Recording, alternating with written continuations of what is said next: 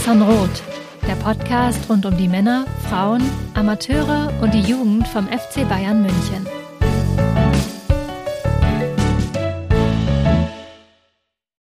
Herzlich willkommen zum Mir Sanrot Podcast, Folge 298. Und die Saison steht quasi in den Startlöchern. Eine Woche noch, der FC Bayern ist zurück von der Asienreise. Das erste Pflichtspiel steht vor der Tür gegen den Rasenballsport Leipzig im Supercup. Klassiko, möchte man schon fast sagen. Und ja, ihr habt schon das, das Lachen gehört. Justin ist wieder an meiner Seite. Grüß dich. Servus Chris. Ja, wieder ist ja gut. Ich weiß gar nicht, äh, wie lange ist es jetzt her? Hast du es auf dem Zettel, wann du das letzte Mal mit dabei warst im Podcast? Ja, ich habe es hier wie, wie Manuel Neuer. Ich mache mich rar. Und das ist natürlich ein Thema, was wir gleich besprechen wollen. Aber lass uns noch mal kurz einsteigen und einen kleinen Blick sowohl auf die Frauen als auch auf die Amateure werfen. Vielleicht mache ich gleich den Anschlag und leg schon mal los mit den Amateuren.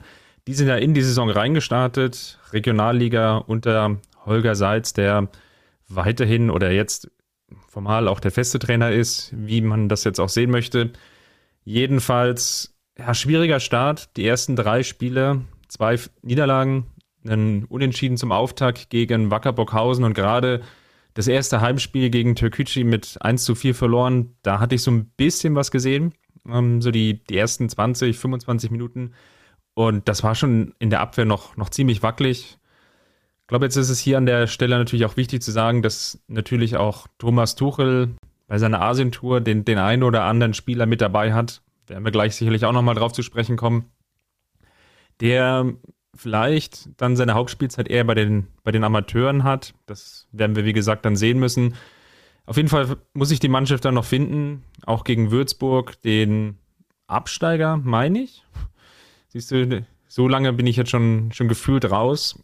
Ähm, Gab es jetzt gestern, wir nehmen auf am Sonntag, Nachmittag, dem 6. August, gab es auch noch eine 0 zu 2 Niederlage, also ein sehr, sehr schwieriger Start. Und ja, ich glaube, von den Ambitionen her muss man sich da jetzt nicht ganz so viel vormachen. Fokus wird sicherlich wieder sein auf der Youth League, wird natürlich sehr, sehr stark davon abhängen, welche Auslosungen wir dann sehen werden. Das heißt natürlich, die Youth League wird ja analog zur Champions League ausgetragen. Das heißt, dieselben Mannschaften werden dann oder werden wir dort sehen. Von daher mal abwarten. Das denke ich wird der Fokus sein. Plus natürlich, wen Thomas Tuchel gegebenenfalls jetzt schon nach oben ziehen wird und ja, wo vielleicht bei dem einen oder anderen Spieler dann vielleicht sogar eher noch eine Leihe sinnvoller ist. Das sind so die Punkte, die hier gerade eine Rolle spielen. Also kurzum, schwerer Saisonstart bisher. Jetzt dann als nächste Gegner die ähm, Nürnberg, die zweite Auswahl von denen, dann Bayreuth. Das ist auf jeden Fall ein Absteiger, da bin ich mir ganz sicher. Und Würzburg dann Schalding. Auch. Ich wollte dich gerade nicht unter, unterbrechen, aber Würzburg ist auch Absteiger. Also hast du richtig in Erinnerung.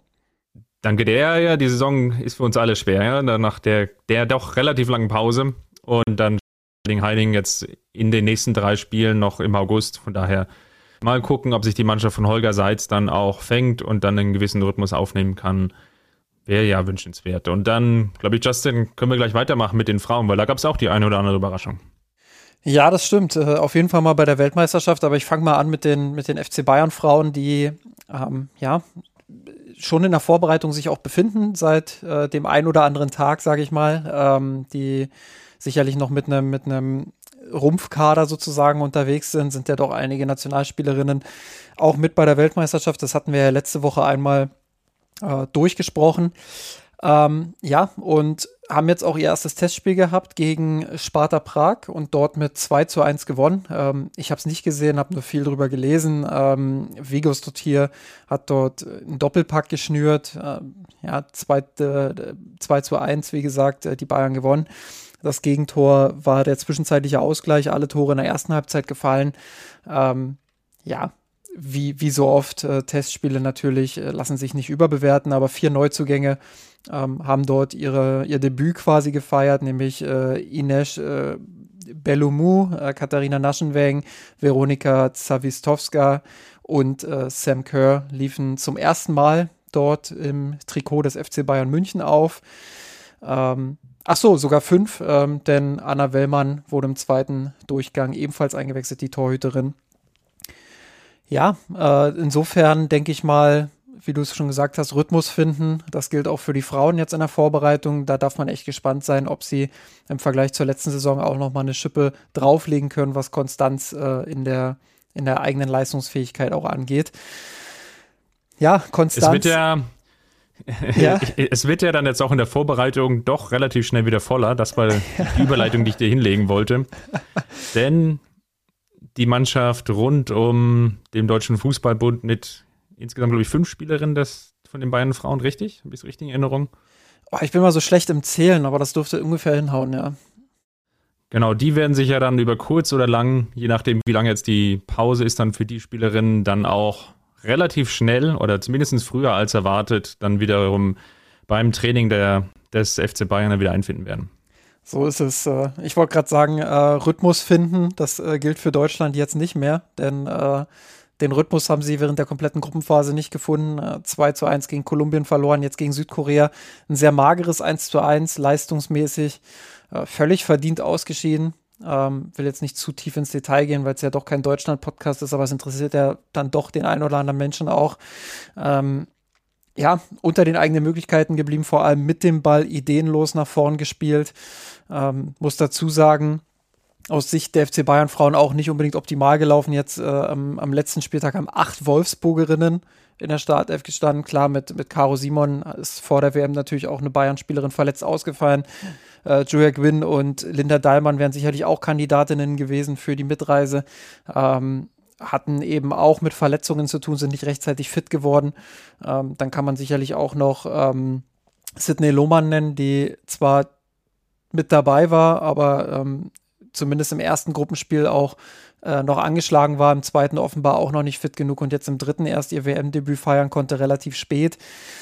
Ähm, also für die Bayern Frauen. War dann aber fast die beste Spielerin. ja, das stimmt allerdings. Hatte ja noch ja. so zweimal den, also so zweimal noch diesen Führungstreffer auf dem Fuß mit so zwei Fernschüssen, viele gute Dribblings in der gefühlt 15 Minuten der Nachspielzeit. Absolut, ja. Also äh, auch bezeichnend, also so dieses Kopf durch die Wand, äh, das hat Lohmann ja dann auch probiert. Ähm, wenig Teamgefüge etc. Völlig verdient ausgeschieden, wie gesagt. Damit äh, reisen die deutschen Bayern-Spielerinnen nach Hause. Und ähm, ja, im Achtelfinale ist ja jetzt auch schon einiges passiert. Es sind ja doch ein paar Bayern-Spielerinnen auch ins Achtelfinale eingezogen. Norwegen mit Tufa Hansen ist ausgeschieden gegen Japan, hat dort 3 zu 1 verloren. Äh, die Niederlande mit Jill Byings ist äh, mit einem 2 zu 0 weitergekommen gegen Südafrika. Schweden gegen die USA. Chris, du hast mir ja schon darauf angesprochen, ähm, war ein sehr spektakuläres Spiel, ähm, wo Magda Eriksson in die nächste Runde einzieht mit den Schwedinnen nach Elfmeterschießen 5 zu 4. Ähm, und dann müssen wir morgen noch abwarten. Wir nehmen jetzt am Sonntag auf, am morgigen Montag spielen noch England gegen Nigeria um 9.30 Uhr mit Georgia Stanway und Australien gegen Dänemark ähm, um 12.30 Uhr dann, äh, wo für die Däninnen die Neu der Neuzugang Pernille Harder äh, mit dabei sein wird. Also äh, durchaus auch dort gute Karten, dass äh, die Bayern-Spielerinnen noch eine Runde weiter ins Viertelfinale einziehen. Fünf sind es jetzt noch an der Zahl. Ja, und die anderen werden relativ bald wieder zum Team von Alexander Strauß hinzustoßen. Wir glauben ans deutsche Team so sehr, dass wir uns auf eine verrückte Wette eingelassen haben. Die große Gustavo Gusto EM-Wette. Deutschland kommt mindestens ins Achtelfinale oder jede extra luftig Pizza, die zwischen dem 1. Mai und 15. Juni gekauft wird, geht auf uns. Einfach Bon aufbewahren und mitfiebern. Mehr auf pizzawette.de. Gustavo Gusto. Dann lass uns mal einsteigen und sprechen über die Mannschaft von Thomas Tuchel. Ich habe drei Themen heute mitgebracht. Mal schauen, ob wir die wirklich alle durchgeackert bekommen. Das erste ist, und ich habe ja euren Podcast jetzt auch letzte Woche gehört von dir und Georg. Das heißt, wenn ihr, liebe Hörerinnen, nochmal reinhören wollt in Bezug auf Transfers, da habt ihr schon relativ viel besprochen. Aber so ein Punkt, der mir fast ein bisschen zu kurz gekommen ist, wenn man das überhaupt sagen kann bei knapp zwei Stunden Podcast, dann ist es vielleicht die Torwart-Diskussion und Debatte und das Ganze hat natürlich jetzt nochmal ein bisschen mehr Drive bekommen, weil Jan Sommer zu Inter Mailand wechseln wird. Ich glaube, das ist mehr oder weniger fix. Er war jetzt, also Jan Sommer, nicht mehr bei der Mannschaft mit dabei oder beziehungsweise eben Training. Die Mannschaft hat ja sowohl am Freitag als oder beziehungsweise am Samstag und Sonntag so rum äh, jeweils trainiert. Da war er dann gar nicht mehr auf dem Platz. Und da stellt sich natürlich jetzt mir die Frage, wie geht es jetzt auf der Torwartposition weiter? Aber vielleicht erstmal die sportliche Einordnung. Jan Sommer, retrospektiv jetzt für dich, hat sich jetzt der Wechsel ausgezahlt? Ich meine, dieses eine halbe Jahr. Er ist deutscher Meister geworden, das kann ihn jetzt an der Stelle keiner mehr nehmen. Champions League dann raus, DFB-Pokal im Endeffekt auch raus. Was bleibt von der Karriere Jan Sommer beim FC Bayern? Ja, ich finde, dass seine Personalie teilweise auch überkritisch gesehen wurde. Also wenn ich da an dieses Gegentor gegen Manchester City denke, dieser Strahl von Rodri, der da in den Winkel fliegt, und dann wurde irgendwie wochenlang über äh, seine Größe diskutiert und ob Neuer da rangekommen wäre etc. Ähm, gab schon die ein oder andere Szene, wo man sich äh, gefragt hat, okay, wäre da vielleicht auch für einen Jan Sommer mehr drin gewesen? Auf der anderen Seite finde ich, äh, war oder hat der FC Bayern genau das bekommen, was er, was er sich erwartet hat von Jan Sommer. Also einen sehr guten Torhüter auf hohem Niveau. Ähm, ja, der, der hier und da sicherlich nicht auf dem Niveau war, was man von Neuer, äh, wenn man ein bisschen weiter in die Vergangenheit zurückdenkt, gewohnt war, aber der immer noch auf einem hohen Niveau agiert hat. Und ja, insofern finde ich, dass sich der Transfer, zumal ja auch äh, finanziell mit null Risiko, ähm, gelohnt hat. Weiß nicht, wie, wie du das siehst. Ja, jetzt dadurch, dass du natürlich noch 6 Millionen wieder wohl kassierst, das ist die Ablösesumme, die im Raum steht, plus nochmal 750.000 wohl on top. Also das ist so die, die Summe, die 6 Millionen, die vorher schon vereinbart waren, plus nochmal die 750.000 dafür, dass eine Klausel, die man wohl vereinbart hat, nicht greift, weil Manuel Neuer wohl nicht die erwarteten drei Spiele im August macht. Also long story short, man geht plus minus null, glaube ich, aus dieser Situation raus, je nachdem, welche Boni auch Gladbach bekommen hat. Wenn man mal drauf schaut, ich habe mir mal die Mühe gemacht, im Vorfeld so ein bisschen in die Zahlen zu schauen ähm, und Jan Sommer mit, mit Manuel Neuer dann zu vergleichen in der abgelaufenen Saison. Ja, dann fällt eigentlich auf, dass das, was man sich versprochen hat, einen mitspielenden Torhüter zu bekommen, das hat funktioniert. Meine Neue hat jetzt einfach mal nur auf die Bundesliga geschaut. In den Spielen, die er jetzt in der vergangenen Saison im Tor stand, 35,2 Passversuche im Schnitt auf 90 Minuten gehabt. Bei Jan Sommer in seiner Zeit beim FC Bayern, also jetzt nicht die Zeit in Gladbach, sondern wirklich nur auf die Zeit beim FC Bayern geschaut, dann wiederum in der Bundesliga sogar noch mehr Pässe gespielt mit 42. Und von der Passgenauigkeit war das sogar relativ ähnlich. 83% Jan Sommer, 86% Manuel Neuer da waren beide ziemlich ähnlich. Einen kleinen Unterschied gab es, wenn man dann nochmal schaut, auf die langen Bälle, also diejenigen Bälle, die vielleicht auch lang, bewusst lang gespielt werden oder wurden. Hier war Neuer dann mit knapp 15 Prozent besser in der Genauigkeit, nämlich ja, 44 zu ja, 58, 59 Prozent, je nachdem, wie man das jetzt aufrunden will. Das ist natürlich dann schon noch ein merkbarer Unterschied, glaube ich. Und wenn man einfach mal auch ganz nüchtern darauf schaut, auf die Anzahl der Gegentore, dann bleibt bei Jan Sommer eben stehen, dass es dann 1,4 Gegentore pro Spiel waren, während Manuel Neuer dann bei einem Gegentor pro Spiel gestanden hat. Es ist ein kleiner Unterschied, der aber natürlich sich jetzt vielleicht gar nicht nur so sehr am, am Torhüter festmachen lässt, sondern natürlich an dem Spielen insgesamt. Ein kleiner Aspekt, der noch aufgefallen ist, das ist jetzt aber auch wenig überraschend. Jan Sommer hat natürlich mehr Gegentore durch Fernschüsse kassiert als Manuel Neuer. Das war irgendwo erwartbar, natürlich in der Größe bei Jan Sommer. Da waren natürlich auch Spiele dabei, wo man gefühlt jede oder sagen wir mal alle zwei Wochen einen Sonntagsschuss kassiert hatte, was man von Manuel Neuer an der Stelle nicht kannte, was einfach aufgrund der Größe bei Jan Sommer sicherlich eine Rolle gespielt hat. Auf der anderen Seite hatte eben auch das gebracht, du hast das Manchester City-Spiel schon angesprochen, diesen Punkt auf der Linie gut zu klären. Ja, das Ding gegen Rodri hat er gefressen in der ersten Halbzeit, aber dann waren auch zwei, drei wirklich Weltklassenparaden dabei. Also unterm Strich hat man, glaube ich, das bekommen, was auch im Vorfeld irgendwie klar war, einen guten mitspielenden Torhüter, der natürlich jetzt kein Manuel Neuer ist. Das ist irgendwo auch klar. Und der vielleicht auch gerade in Bezug auf Fernschüsse, natürlich auch bei Flanken und Eckbällen, einfach aufgrund seiner Körpergröße etwas im Nachteil ist. Und das hat man mehr oder weniger bekommen. Und ich finde jetzt eigentlich so ein bisschen spannend, und das wäre jetzt die Frage an dich zurück. Welche, welche Strategie siehst du denn jetzt dahinter? Weil, wenn man mal drauf schaut, Manuel Neuer jetzt nicht bei der Asientour dabei gewesen.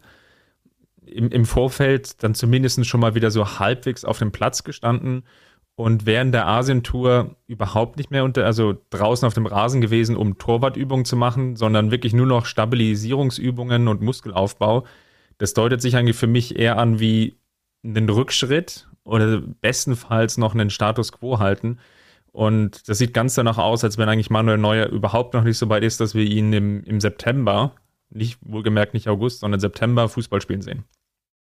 Ja, welche Strategie steckt dahinter? Also ich glaube, dass da keine große Strategie hintersteckt, sondern ähm, genau das, was Uli Hoeneß vor ein paar Wochen ja gesagt hat. Also er, er meinte ja jetzt nicht wortwörtlich, aber ähm, sinngemäß, man wolle Neuer nicht unter Druck setzen. Äh, man, man setzt also offenbar alles auf diese, auf diese Karte Manuel Neuer.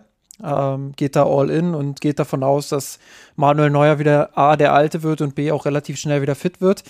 Ähm, Gleichzeitig, klar, mit Sommer hatte man wohl dieses äh, sogenannte Gentleman's Agreement, ähm, wo quasi schon im Winter besprochen wurde, dass wenn Sommer im Sommer jetzt gehen möchte, ähm, dass, dass er das dann auch darf und dass man ihm da keine Steine in den Weg legt. Das ist alles vollkommen in Ordnung.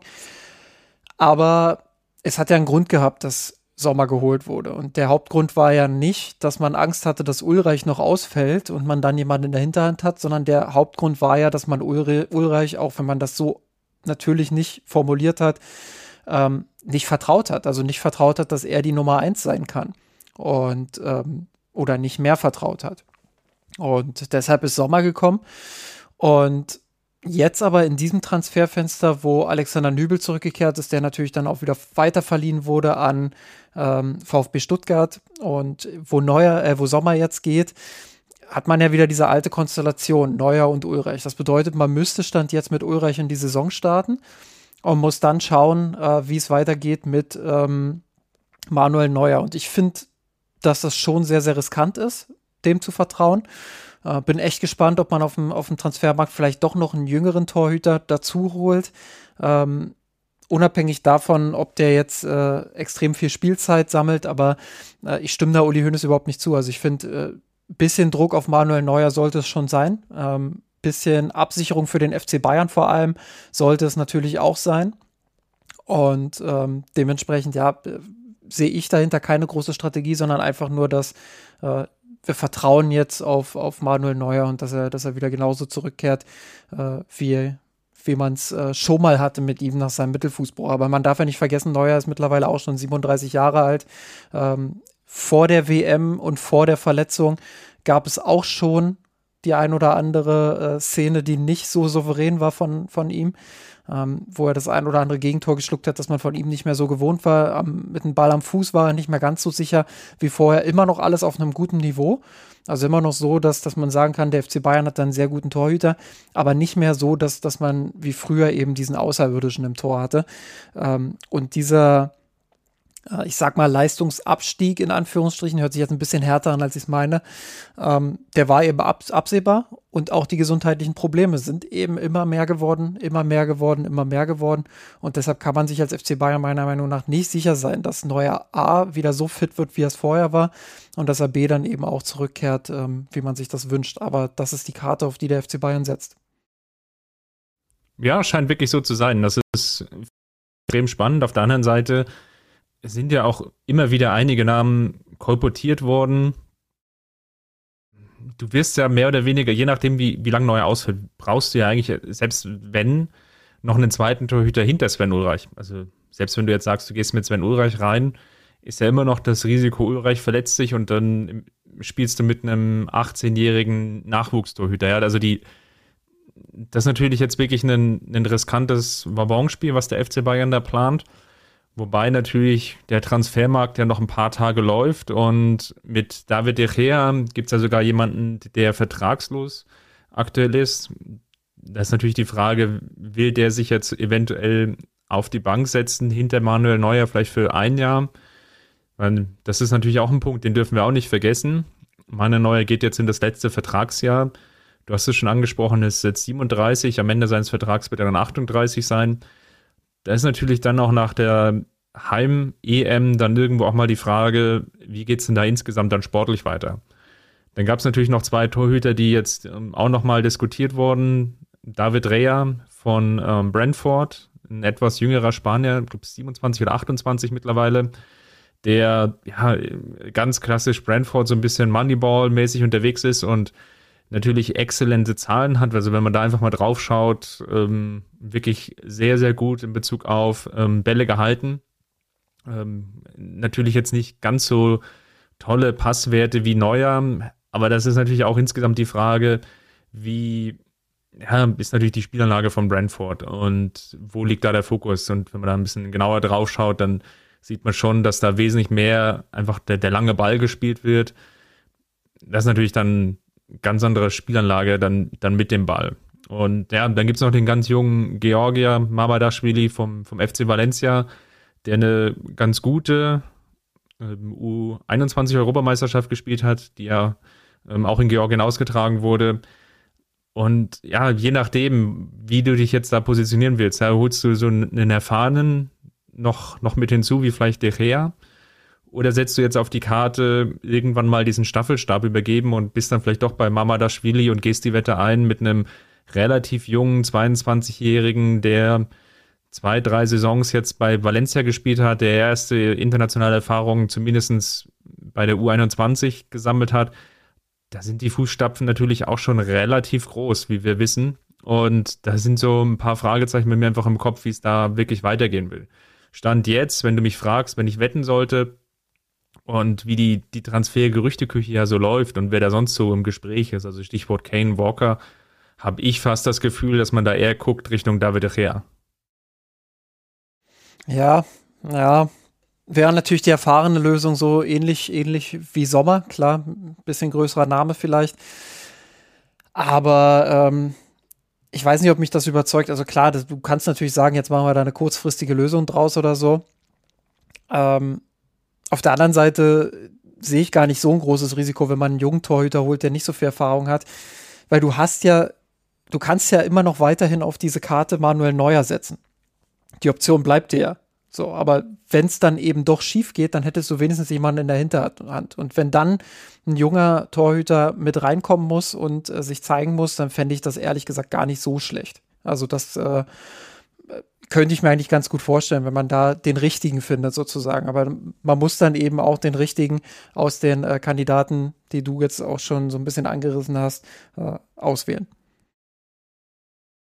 Ja, es bleibt auf jeden Fall spannend und leitet vielleicht auch so ein bisschen über in das zweite Thema, was ich mitgebracht habe, was ich eigentlich mit dir immer gerne diskutieren wollte, weil wir hatten im Slack schon ja, so kurz nach der Saison immer mal wieder drüber gesprochen und es ist so ein Bereich, der mich ein bisschen umgetrieben hat über, ja, über den, den Sommer.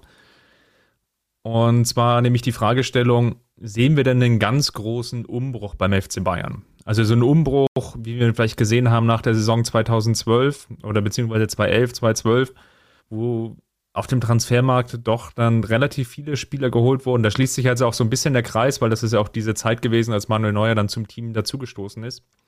Und die Frage, die sich mir daran eben stellt, ist, ja, nach der letzten Saison, die ja sportlich, vor allem vielleicht in Bezug auf die Bundesliga, wie sie dann geendet ist, vielleicht gar nicht so sehr Champions League, weil unterm Strich ist man gegen den ähm, späteren Sieger ausgeschieden, aber vielleicht in Bezug auf die Bundesliga ja schon gesehen hat, dass es da auch die ein oder andere Baustelle gibt und ob wir denn jetzt nicht hin zur neuen Saison einen größeren Umbruch sehen. Das war meine These, die ich in den Raum gestellt hatte damals im, im Slack vor gut zwei, drei Monaten und die Frage gestellt habe, sehen wir wirklich hin zur neuen Saison vier, fünf neue Spieler in der Startelf, in der vermeintlichen Startelf. Und ja, jetzt so stand jetzt, August, ist meine These, oder Anfang August ist meine These so sehr, sehr auf sehr wackeligen Füßen. Mal, mal angenommen, man kriegt Harry Kane ja vielleicht dann doch irgendwann mal eingetütet, dann sehe ich aktuell vielleicht zwei, maximal drei Spieler, wo, wo eine Änderung möglich ist, nämlich ähm, ja, vielleicht Kim in, in der Innenverteidigung, Leimer im Mittelfeld und dann der angesprochene Kane. Also nicht der ganz große Umbruch. Glaubst du, dass, mal so rumgefragt, glaubst du, oder hast du es denn im Vorfeld so gesehen, fangen wir vielleicht damit mal an, du warst ja einer derjenigen, die, die jetzt nicht unbedingt erwartet haben, dass es einen ganz großen Umbruch gibt. Ja, ganz großen Umbruch, den, den werden wir auch nicht sehen, glaube ich. Aber ich würde dir schon oder deiner, deiner These von damals schon noch ein bisschen äh, Überlebenschance geben. Denn was wir ja aktuell sehen, ist ja, dass der FC Bayern auf fast allen Achsenpositionen entweder neue Spieler hat oder neue Spieler braucht. Und ähm, mit Achsenpositionen meine ich Torhüter, Innenverteidigung, ähm, zentrales Mittelfeld und dann eben den, den Sturm. Äh, Im Sturm muss man jetzt mal abwarten. Ähm, wenn Kane kommt, dann ist das äh, sicherlich auch noch mal was, was die komplette Spielweise beeinflusst. Ähm, dann im zentralen Mittelfeld hast du zumindest mal Konrad Leimer. Ob dann darüber hinaus noch jemand kommt, mal abwarten. Aber grundsätzlich sieht der Markt ja da auch nicht so gut aus. Und in der Innenverteidigung hast du zumindest mal mit Kim einen neuen Spieler. Ähm, der sich auch erstmal einleben muss, äh, der sicherlich auch viel Spielzeit bekommen wird bei dem Preis, den er gekostet hat.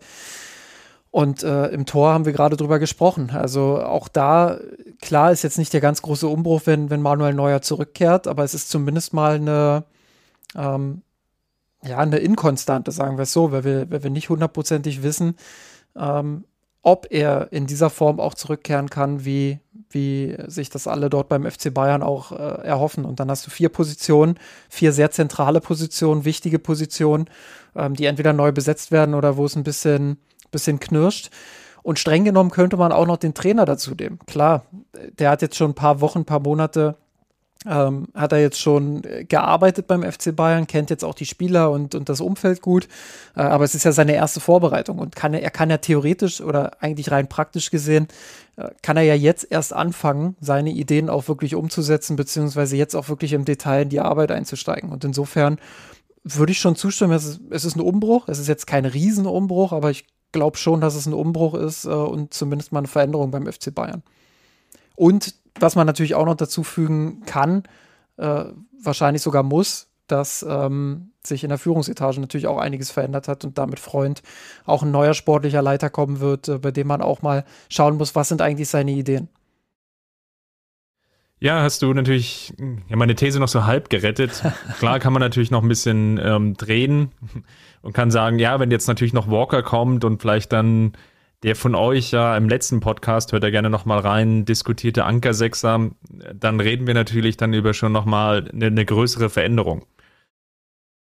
Vielleicht ist auch die Veränderung, und das werden wir jetzt gleich auch nochmal ein bisschen weiter diskutieren, ähm, machen wir gleich, natürlich auch insgesamt, wie sich so das, das Kadergefüge insgesamt dann, dann ergibt. Ne? Goretzka ist jetzt ja einer der Spieler, der in der Vorbereitung zumindest nicht gerade auf der Gewinnerseite stand, formulieren wir es mal ganz vorsichtig. Und ja, so gibt es halt doch die, die eine oder andere Position im Kader, wo wir vielleicht eine Veränderung sehen werden. Aber meine These war eigentlich darauf bezogen, ja, dass der FC Bayern schon relativ viel Geld in die Hand nehmen wird. Ähm, das sieht jetzt danach zumindest auf der Stürmerposition aus, dass man sich da durchaus gewaltig schreckt und hätte man mich vor zwei, drei Monaten gefragt, dann mit, mit der Summe, die da jetzt für Kane im Raum steht, hätte ich natürlich gesagt, das ist ja total irre. Ähm, mittlerweile dadurch, dass man das gefühlt jeden Tag wie so eine Monstranz vors, vors Auge geführt bekommt, gewöhnt man sich an diese Zahl, ob das jetzt gut oder schlecht ist, das sei jetzt mal dahingestellt. Aber das ist natürlich dann erstmal eine Position, die, die unglaublich viel Kapital bindet. Auf der anderen Seite sehen wir auch den Umbruch auf, auf Seiten der Abgänge.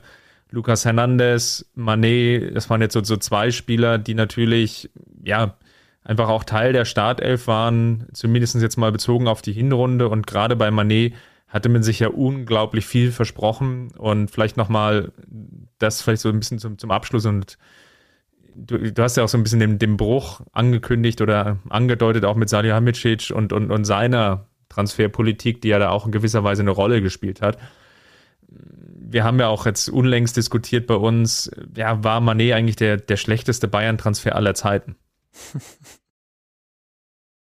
ähm, nein, war er nicht. Finde ich nicht. Also ja, es gibt durchaus Argumente dafür, dass es äh, einer der schlechtesten überhaupt war. Man hat viel Geld bezahlt, er hat nicht die Erwartungen erfüllt.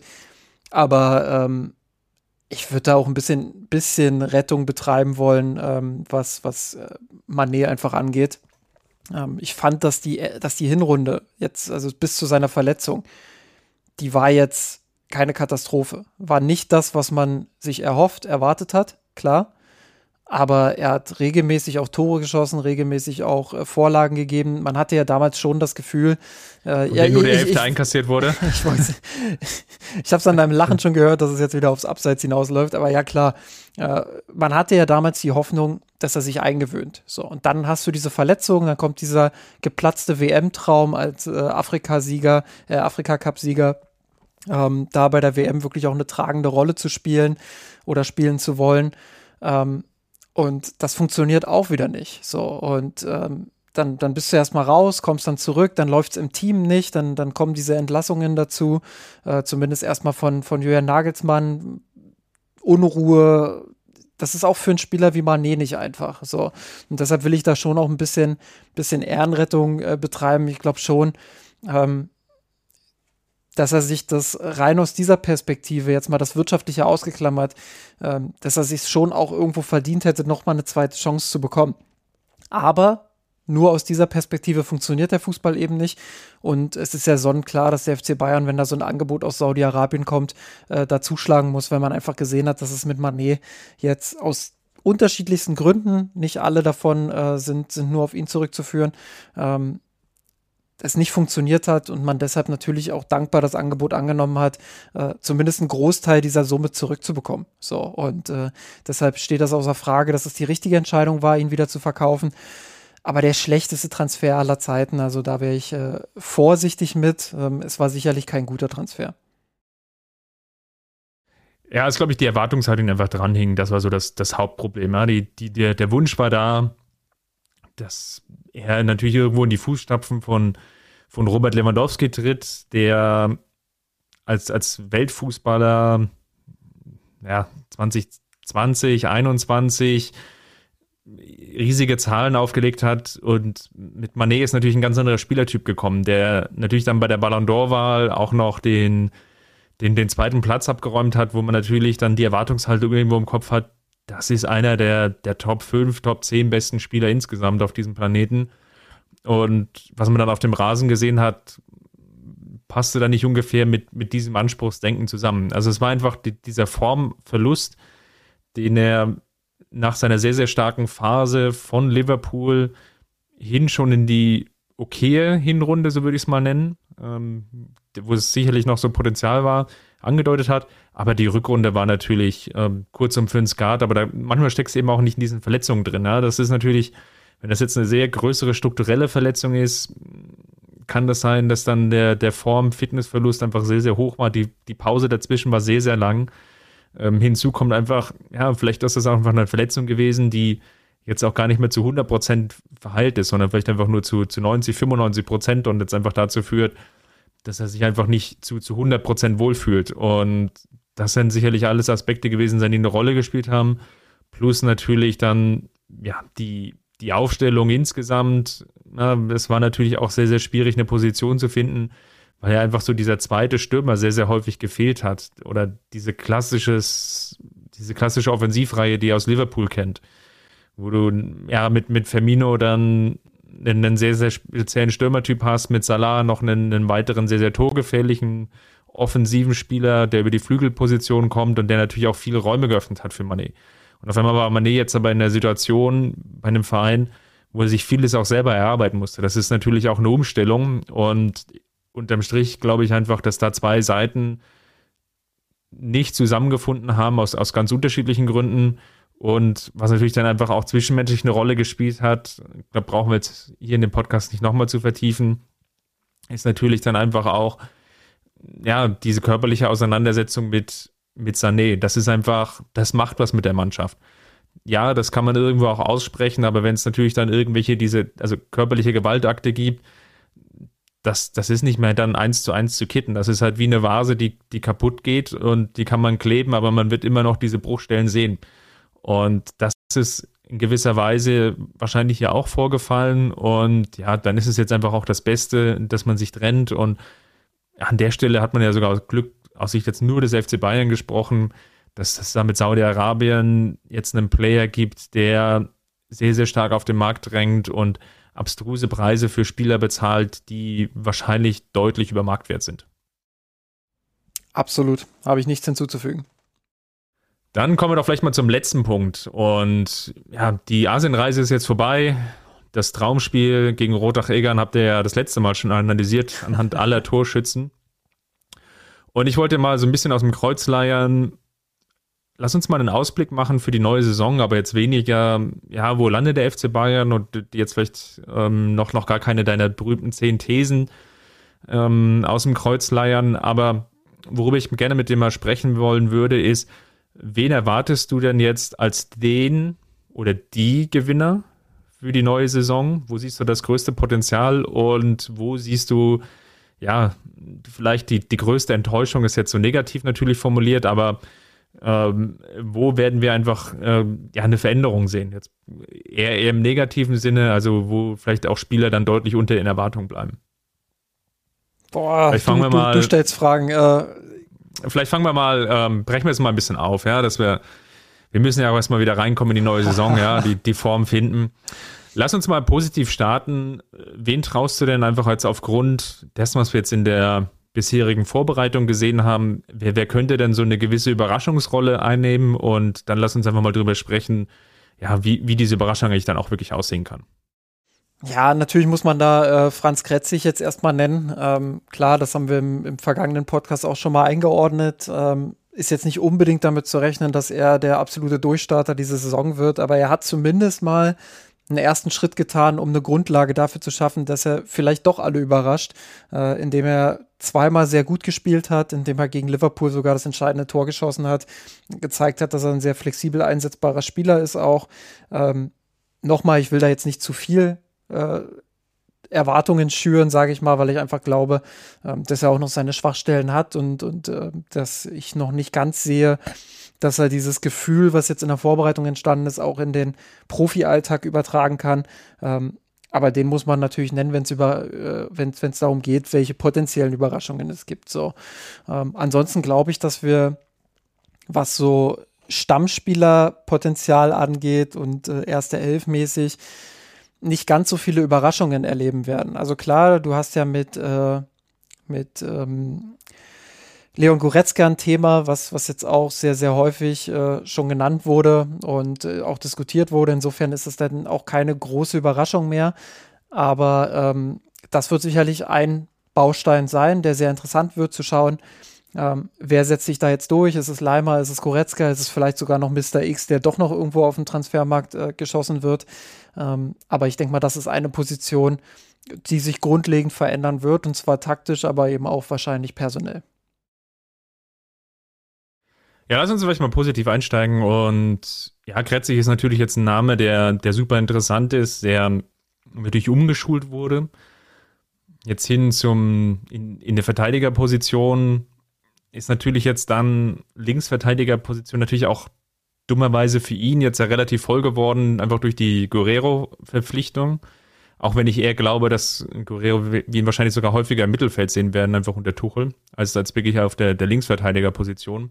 Aber da müssen wir jetzt mal, mal abwarten, wenn der jetzt auch wieder fit ist, nachdem er sich ja dann gleich zum Anfang eine relativ schwere jetzt Wadenverletzung zugezogen hat. Ähm, Davis hat ja hin und wieder da jetzt mal Spielraum gelassen mit seiner Form dass es da zumindest dann Einsatzminuten gibt. Wie gut und, und wie weit das dann schon für Kretzig reichen kann, das sei jetzt mal dahingestellt. Aber es ist natürlich mal immer schön, einfach auch jemanden aus der eigenen Nachwuchsabteilung zu sehen, der dann ja mal für sich werben kann innerhalb dieser Vorbereitungsphase. Das, das wünscht man sich natürlich dann eigentlich noch, noch viel, viel häufiger. Ich glaube, so zwei Namen würde ich einfach mal reinschmeißen und das sind jetzt eher so fast die sicheren Picks. Und zwar, das ist einerseits Tell, den habt ihr ja auch im letzten Podcast schon sehr, sehr stark diskutiert. Und durch den Manet-Verkauf kann ich mir schon sehr, sehr gut vorstellen, unabhängig davon, ob jetzt Kane kommt oder nicht. Und wir gehen jetzt einfach mal davon aus, dass auf der neuner Position da irgendwas passieren wird. Kann ich mir schon vorstellen, dass Tell in der neuen Saison viele Minuten sammeln wird. Nämlich mehr oder weniger fast die Spielzeit mit übernimmt, die einen Manet hatte. Und ja, vielleicht auch auf dieser Flügelposition dann häufiger mal ausweicht und mehr oder weniger dann der, der, der vierte Flügelspieler des FC Bayern sein kann. Ich kann mir auch vorstellen, und das, das, da teaser ich jetzt schon so ein bisschen an, dass er natürlich auch Thomas Müller Minuten wegnehmen wird. Deswegen, ich kann mir schon vorstellen, dass, dass Tell einer dieser absoluten Gewinner wird. Und den zweiten, den ich ja in, in diese ähnliche Kategorie reinstecken will, ist äh, Jamal Musiala, wo ich mir sehr gut vorstellen kann, jetzt zur neuen Saison, dass er einfach noch konstanter wird unter Tuchel. Und das war ja so gerade jetzt in der Rückrunde so eines, eines der Probleme. Und ich kann mir jetzt schon gut vorstellen, dass jetzt einfach mit der längeren Pause dazwischen, mit der Vorbereitung, dass Musiala jetzt ein Spieler sein wird, der einfach noch ja, reifer wird in seiner Spielanlage her. Und dass wir ihn jetzt wesentlich öfter und dann dadurch auch konstanter sehen. Das sind so die zwei Spieler, die ich jetzt eigentlich auf der, also hin zur neuen Saison auf dem Zettel habe. Ja, bei Tell wird natürlich interessant zu sehen, ob er tatsächlich diese Chance bekommt, ähm, wie sich das dann auch äh, ordnen wird, wenn Kane tatsächlich kommen sollte. Ähm, und äh, der zweite Punkt äh, bei ihm ist natürlich immer noch im Hinterkopf, auch wenn er es jetzt selber für sich so ein bisschen auch ausgeschlossen hat, ähm, dass vielleicht doch noch mal eine Laie ein Thema sein könnte. So oder so könnte Tell einer dieser Gewinner dieser Saison werden. Ähm, bin ich vollkommen bei dir. Ja, ähm, wen könnte man noch nennen? Ich glaube, Serge Gnabry wird ein großes Thema. Ähm, das ist jetzt wirklich seine vielleicht äh, sogar letzte, letzte Chance. Nachdem man ja in der vergangenen Saison schon sehr, sehr kritisch mit ihm war, glaube ich, wird man diese Saison noch mal genauer drauf schauen, wie konstant kann er wirklich performen. Kann er vielleicht doch noch diesen Schritt gehen, äh, von dem jetzt, äh, oder ja, mit dem jetzt nicht mehr so viele rechnen, ehrlich gesagt. Ähm, oder wird er wieder so eine durchwachsene Saison spielen? Klar, man guckt immer auf die absolu absoluten Zahlen und sieht dann relativ viele Torbeteiligungen auch. Aber das hatten wir ja auch schon oft analysiert. Bei Gnabry ist natürlich ein Thema. Ähm, ja, dass er die immer in, in einem Spiel, sag ich mal, holt und dann äh, drei, vier Spiele nicht liefert und dann kommt wieder ein Spiel, wo er wieder richtig was einsammelt und dann wieder vier, wo es nicht läuft. Äh, jetzt mal überspitzt formuliert und genauso läuft das ja bei ihm schon die ganze Zeit beim FC Bayern. Ja, und ob Tuchel ihn da auf Strecke bringen kann, das kann natürlich auch ein Schlüssel sein. Äh, vielleicht wird ihm auch Harry Kane dabei helfen, sollte er zum FC Bayern kommen. Ähm, schwer zu sagen, aber das wird sicherlich eine Personalie sein, die entweder positiv überraschen kann oder eben zu einem der Verlierer dieser Saison wird. Ja, spannend. Ich glaube, Gnabry und Sané kann man so ein bisschen in, in den Cluster packen. Die habe ich irgendwo so genauso dazwischen gestellt, so zwischen positiv und ja, negative Überraschung. Und du hast es jetzt bei Gnabry schon angeteasert. Ich glaube, beide können einfach sehr, sehr stark davon profitieren, wenn noch so, so ein Zielspieler dazu kommt. Ein Zielspieler, der Aufmerksamkeit von der gegnerischen Defensive auf sich zieht, der natürlich dann auch als Anspielstation fungieren kann, der natürlich wie im Fall Kane auch eine Körperlichkeit mitbringt, der vor allem auch wieder ein Kopfballspiel beim FC Bayern etabliert, was ja jetzt ja komplett verloren gegangen war in der vergangenen Saison ich glaube, ich habe gelesen, neun Kopfballtore ähm, hatten die Münchner in der vergangenen Spielzeit. Harry Kane alleine hatte zehn. Also das, das deutet ungefähr an, dass es dann einfach auch dann noch wieder eine, eine weitere Komponente im Spiel geben kann. Und da können natürlich sowohl Gnabry als auch Sané dann vor allem als Vorbereiter glänzen, aber natürlich auch mit ihrem Abschluss, wenn Kane dann einfach ähm, die gegnerische Defensive etwas stärker auf sich zieht und es dann die ein oder anderen Stelle oder etwas mehr Freiräume gibt. Ich würde aber noch mal einen, einen Schwenk machen hin zu den Spielern, wo ich glaube, okay, da, da wird es schwierig. Leon Goretzka hast du schon genannt. Ich werfe einfach noch mal zwei Namen in den Raum. Einen haben wir natürlich jetzt vorhin schon, schon der, äh, stärker diskutiert. Das ist einfach Manuel Neuer. Ich glaube jetzt nicht, dass es jetzt darauf hinauslaufen wird, dass wer jetzt auch immer dann als potenzielle Nummer zwei oder zusätzliche Nummer zwei verpflichtet wird, dass, dass derjenige dann Manuel Neuer verdrängt sondern eher, ja, da, dass Manuel Neuer sich einfach, glaube ich, sehr schwer tun wird, die Leistung, die wir natürlich jetzt vor seiner Verletzung kannten, dann wieder zu erreichen. Und dass dann die, die Fragestellung schon irgendwann sein wird, ja, wie, wie geht es denn jetzt dann insgesamt weiter? Und die, die zweite Person, die ich damit einordnen würde, und ich kann sogar fast noch eine dritte nachschieben, das ist dann Thomas Müller, der natürlich jetzt auch aufgrund seiner Verletzungssituation mit der Hüfte und mit den, den, den permanenten Ausfällen, die dann teilweise auch von, von Rückenverletzungen kommen, ja, sich dann schon schwer tun wird. Thomas Tuchel hatte ja auch größere Probleme, wenn man ganz ehrlich ist, in der Rückrunde so, so den richtigen Spot für Thomas Müller zu finden oder zumindestens ja, war es irgendwie nicht mehr so, wie es die, die vielen Jahre zuvor galt, dass äh, Thomas Müller einfach immer spielt. Und ich glaube, dass es diese Saison die, die erste Saison sein wird, wo diese Regel doch stärker aufgebrochen wird. Ja, bei Müller hatten wir das ja in der Vergangenheit schon häufiger. Ne? Also ich kann mich erinnern, dass wir das im Podcast schon ganz oft diskutiert haben und immer auf diesen Punkt irgendwo spekuliert haben, an dem es dann in Anführungsstrichen endlich mal passiert. Er, er, hat dann immer wieder auch bewiesen, dass er dieses Niveau noch irgendwo erreichen kann, äh, dass es beim FC Bayern einfach braucht und dass er den FC Bayern immer noch auch besser machen kann. Äh, insofern, ich kann mir sogar vorstellen, dass Müller zum, zum Profiteur wird, wenn Harry Kane kommt. Weil wir haben ja damals gesehen, äh, wie gut er im Zusammenspiel mit Robert Lewandowski funktioniert hat, wie gut er um so, so einen richtigen Neuner herum auch funktioniert hat. Ähm, und bei allem Respekt vor Jamal Musiala, den ich absolut in der Startelf sehe, ähm, finde ich einfach, dass Thomas Müller immer noch trotz, äh, trotz seines Alters, sage ich mal, und trotz einiger Problemchen in den letzten Jahren immer noch Qualitäten hat, die so im Kader eben keiner hat und ähm, dass er ein sehr, sehr wichtiger Co-Partner auch für, für einen Kane sein könnte äh, und dann vielleicht sogar profitiert davon. Trotzdem bin ich bei dir, es ist eine Personalie, auf die man äh, ein Auge haben muss, wo man beobachten muss, wie läuft das jetzt weiter, wie, ähm, wie ist sein Niveau dann auch tatsächlich. Ähm, wird ganz spannend. Bei Neuer bin ich äh, komplett bei dir. Da glaube ich auch, ähm, dass wir in dieser Saison vielleicht sogar schon einen deutlichen Niveauverlust erleben. Vielleicht auch erst äh, in Zukunft, das werden wir mal sehen, aber äh, grundsätzlich äh, auch da sehr, sehr viel Augenmerk drauf auf der Personalie. Ja, äh, wen könnte man noch nennen? Ich würde vielleicht noch hinzufügen Dayo Opamecano. Das ist sicherlich auch eine spannende Personalie, ähnlich wie bei Gnabry und doch wieder komplett anders, weil Upamecano hat wenn man die komplette Saison betrachtet, hat er häufiger sehr, sehr gute Spiele gemacht als schlechte Spiele. Was natürlich bei ihm wieder hängen bleibt, sind diese Fehler in entscheidenden Spielen wie gegen Manchester City, ähm, die deutlich weniger geworden sind im Vergleich zur Saison davor, die aber immer noch da sind und die er mit der Konkurrenz, die er jetzt hat, mit Delicht, mit äh, äh, Kim, der jetzt dazu geholt wurde, die muss er jetzt abstellen, um wirklich auch weiterhin in der Startelf zu spielen. Und ähm, sicherlich wird es für ihn dann auch ein sehr, sehr interessantes Jahr. Ich wollte noch bei der Personalie Müller und, und Neuer noch so einen, so einen weiteren, ja, jetzt einfach mal rein aufs Alter schauen, Spieler noch hinzufügen. Das ist natürlich Chipo Moting, natürlich sehr, sehr stark jetzt profitiert hat von seiner enorm guten Hinrunde.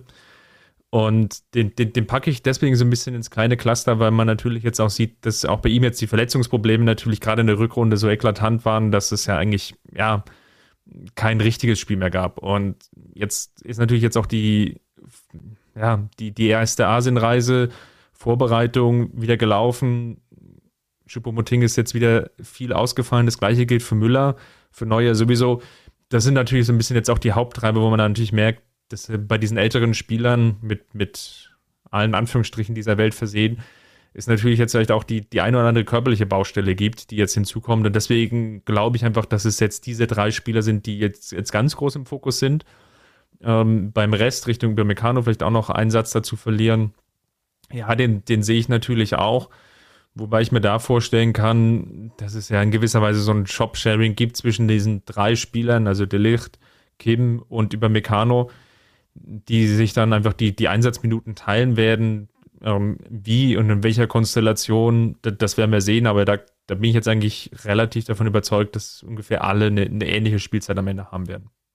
Ja, bei Chupo kann man sich, äh, wenn Kane kommen sollte, tatsächlich relativ sicher sein, dass es äh, seine letzte Saison beim FC Bayern wird. Also ähm, da glaube ich, wird es dann auf Abschied hinauslaufen, weil ich sehe auch nicht, wo er in diesem Kader dann noch äh, spielen soll. Das wird wieder eine, eine, Rolle rückwärts in die Rolle, die er eben schon hatte, als Lewandowski da war. Äh, und damals hat er ja auch relativ wenig gespielt. Wenn er mal eingesetzt wurde, dann in so einer, in so einer verkappten Rolle irgendwo auf dem Flügel was er ja auch spielen kann, aber auch da sind die Bayern ja herausragend besetzt. Genau, dann haben wir es doch so langsam, würde ich sagen. Fällt dir noch irgendein Spieler ein, den du unbedingt noch nennen willst? Mm. Oder Tuchel? Ja, Tuchel ist natürlich auch eine interessante Personalie, muss man auch mal schauen. Ähm, was etabliert er jetzt wirklich beim FC Bayern? Ist es Viererkette, ist es vielleicht sogar Dreierkette, wer weiß. Ähm, ist, ist, es vielleicht sogar beides und äh, die Bayern switchen wieder ein bisschen häufiger.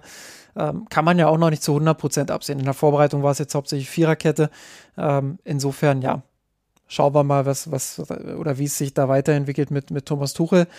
Ähm, ich glaube, Benjamin Pavard ist auch noch eine interessante Personale. Geht er jetzt noch in diesem Sommer oder nicht? Es deutet sich ja eher an, dass er bleibt und äh, dass da der FC Bayern auch berechtigterweise ähm, ja, so eine, so eine Alaba-Situation hinnimmt, muss man ja auch sagen, hatte ich ja mit Georg, glaube ich, letzte Woche schon diskutiert. Ähm, bei 30, 40 Millionen, da lohnt sich es natürlich auch drüber nachzudenken, dass, ähm, dass man mit ihm weitermacht und, und ihn dann eben ablösefrei gehen lässt. Dann ist es eben so. Äh, aber ich glaube, dass er für diesen Kader sehr, sehr wichtig ist. Ähm, trotzdem, wenn Walker kommen sollte, wo es ja auch wieder ein bisschen ruhiger geworden ist jetzt in den letzten Tagen, ähm, dann muss man mal schauen, wo ist eigentlich sein Platz im Team. Und äh, wo soll er, wo soll er agieren? Ja, bei Walker geht das wirklich gemütlichen Schrittes voran. also Richtung, Richtung Pavard gesprochen bin ich natürlich auch bei euch gewesen. Deswegen ähm, haben wir jetzt in dem Podcast gar nicht so sehr über die, die Transfers gesprochen. Wenn sich jetzt bei Walker eine Situation ergibt, dass er noch abgegeben wird, kann es natürlich auch bei Pavard schneller sein oder schneller gehen. Auf der anderen Seite, ja, fehlt es da irgendwie auch an den Interessenten. Ne? Es ist irgendwie bei, bei dem einen oder anderen Spieler jetzt wie, wie Manet oder natürlich jetzt auch bei Lucas Hernandez, war das einfach im Vorfeld klarer, weil es da auch einen, einen aufnehmenden Verein gab, der sich da auch klar positioniert hat und das fehlt jetzt einfach bei Pavard, der natürlich auch gewisse Ansprüche stellt und wo, wo man irgendwie das Gefühl kriegt, so richtig weiß er einfach selber gar nicht, was er jetzt wirklich möchte und, und warte dann jetzt einfach vielleicht das Jahr nochmal ab Je nachdem kann es natürlich auch nochmal Konstellationen geben, die dann vielleicht sogar dazu führen, dass er dann beim FC Bayern warum oder wie gelagert dann auch immer nochmal verlängert. Das, das wird man dann sehen müssen. Und ja, je nachdem, was du dann für eine Zahl dann geboten bekommst, wirst du natürlich sehr genau überlegen müssen, aus Sicht des FC Bayern, lohnt sich das jetzt, ähm, da Ja zu sagen, oder gehst du jetzt mit ihm dann das Risiko in, in, ins letzte Vertragsjahr rein? Absolut. Gut, ich würde sagen, dann machen wir mal hier einen Haken dran. Nicht ganz so lang wie das letzte Mal, aber ja, nicht ganz so schlimm, weil wir waren ja jetzt auch wieder ein bisschen schneller dabei. Jetzt werden wir mal sehen, wie die Kane-Saga weitergeht. Er spielt ja gerade parallel, läuft das Spiel gegen Schachtjör, Tottenham gegen Schachtjör, also stand da in der Startelf. Mal abwarten, ähm, ja, wie das jetzt die, die nächsten Tage dann noch weitergeht. Am Sonntag geht ja dann formal die Liga los, ähm, die Premier League, während der FC Bayern dann am Samstag schon vorher gegen Leipzig spielt im Supercup und natürlich jetzt vorher morgen das letzte Testspiel gegen die AS Monaco. Ja, das sind jetzt so die, die anstehenden Termine und ich denke mal, dass wir dann natürlich nächste Woche dann die Spiele dann entsprechend auch ein bisschen noch stärker beleuchten und dann so langsam mal so Richtung neue Saison dann, dann scharf machen werden und dann mal gucken, wo geht denn die Reise hin mit der Mannschaft von Thomas Tuchel. Ich will nicht zu Bis sehr. Dahin, danke, Justin. Ich will nicht zu sehr unkane, aber ich glaube, das wird sich noch ein bisschen ziehen mit dem Harry. Ja, ich vermute auch, dass wir ähm, den, den August jetzt noch ausreizen werden. Ähm, aber gut, schauen wir mal. Ach so, ich sollte jetzt das Intro schon einspielen. Dachte, jetzt kommt noch mal eine, eine offizielle Nee, nee, das, das, das, das, das, das, schauen wir mal, war eigentlich so ein schönes Ende. Alles gut, dann, äh, dann hau ich jetzt das Intro noch rein, äh, Outro noch rein. Ich hab von dir.